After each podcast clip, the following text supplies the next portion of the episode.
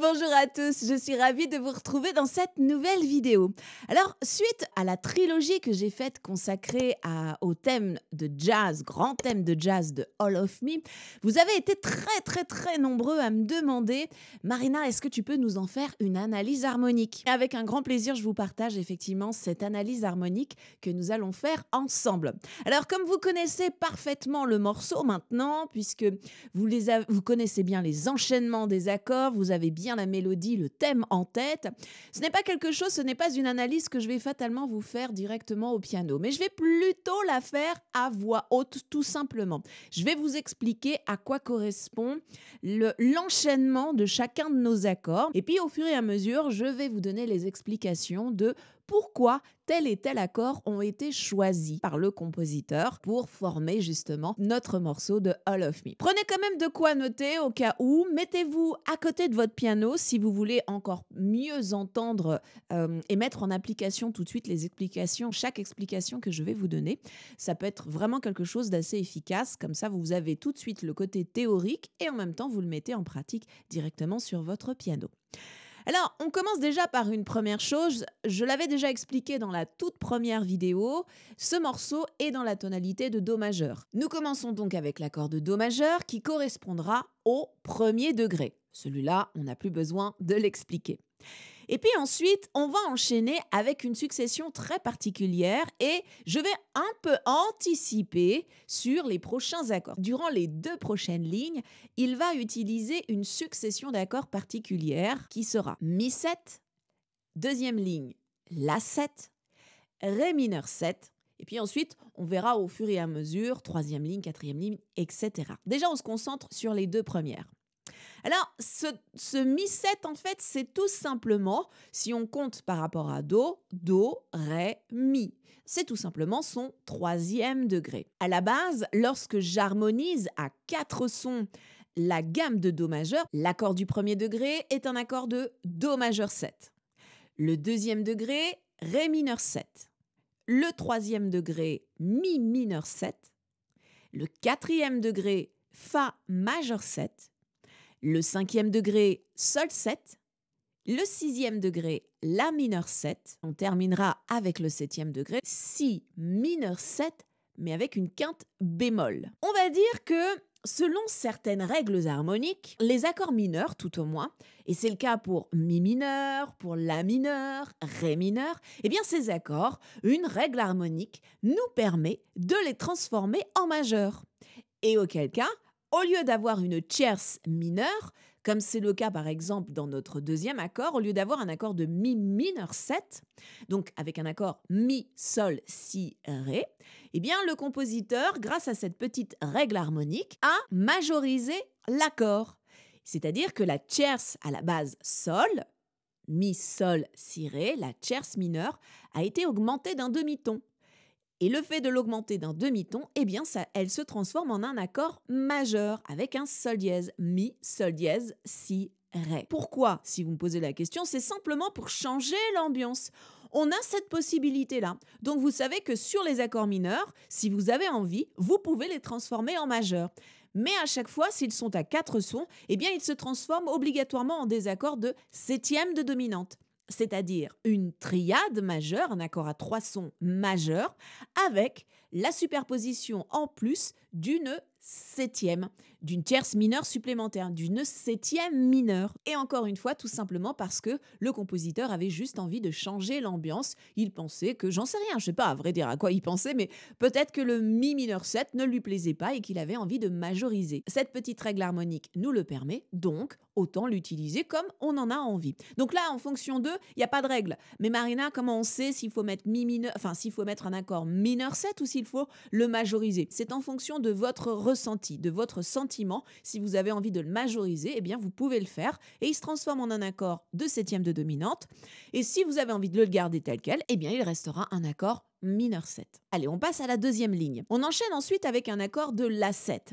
Eh bien là encore, comme si on fait la comparaison avec notre gamme majeure harmonisée à quatre sons, l'accord du La est un accord à la base de La mineur 7 entre parenthèses, qui est le sixième degré, hein, Do, Ré, Mi, Fa, Sol et le La. ok? Sixième degré. Et là encore, qui à la base était La mineur, mais le compositeur a voulu le rendre majeur. Donc, qu'est-ce qu'il a fait? Au lieu d'avoir la, Do, Mi, Sol, l'accord de La mineur 7, le Do, la tierce, il l'a augmenté d'un demi-ton, ce qui a transformé l'accord en un accord de La 7, un accord de septième de dominante. La, Do dièse, Mi, Sol. On utilise exactement la même règle harmonique que tout à l'heure avec l'accord de Mi. Allez, on continue on arrive sur un accord de Ré mineur 7. L'accord de Ré, là pour le coup, est un accord très basique. L'accord de Ré mineur 7, c'est bien, bien le deuxième degré de notre gamme. Alors si on regarde ne serait-ce que ces deux premières lignes, nous avons donc, si je récapitule, nous avons le premier degré, Do majeur, Do majeur 7. Ensuite, on a le troisième degré qui a été majorisé, le sixième degré qui a été encore majorisé, et le deuxième degré avec le Ré mineur 7. Et là, eh bien, finalement, plusieurs, explications s'offrent à nous pour ces deux, euh, premières lignes. Soit, euh, on va dire très simplement, euh, le premier degré est Do majeur, très bien, on n'y touche pas, pas besoin de plus d'explications. Pour la suite, le Mi 7, La 7 et le Ré mineur 7, eh bien c'est ce que l'on peut, comme première explication, appeler la fameuse cadence de l'anatole. L'anatole, je le rappelle, j'avais déjà fait une vidéo là-dessus, hein, je vous mets la vidéo justement dans le descriptif. Eh bien l'anatole, je le rappelle, c'est l'enchaînement à la base du 1, 6, 2, 5, et puis à cet anatole, eh bien nous avons des modifications de l'anatole. Là encore, je l'explique parfaitement, totalement en détail dans la vidéo effectivement qui était consacrée sur la cadence de l'anatole avec la cadence de l'anatole modifiée. Dans l'une des premières modifications de l'anatole, au lieu d'avoir le premier degré, donc le 1, 1, 6, 2, 5, 1, eh bien le 1 si on veut, on peut le remplacer par son troisième degré. Et le troisième degré de Do majeur, Do, Ré, Mi, C'est Mi. Donc j'ai remplacé le premier degré par son troisième degré. Puis ensuite, on enchaîne sur le 3, 6, le La 7, le 2, l'accord de Ré mineur 7. Et logiquement, si je dois enchaîner encore la suite de, euh, de mon Anatole, eh bien, ce serait 3, 6, 2, le 5, le sol 7, pour revenir sur le 1.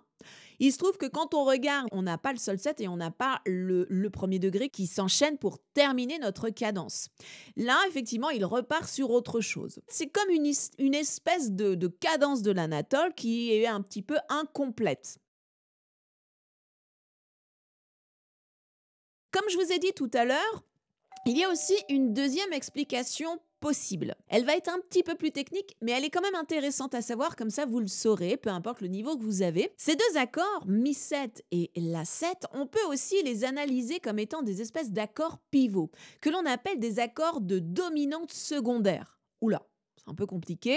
Peut-être que pour certains, vous connaissez déjà ce terme-là, dominante secondaire. Et puis pour d'autres, c'est un petit peu abstrait. Dominante secondaire, je vois pas du tout ce que c'est. Bon.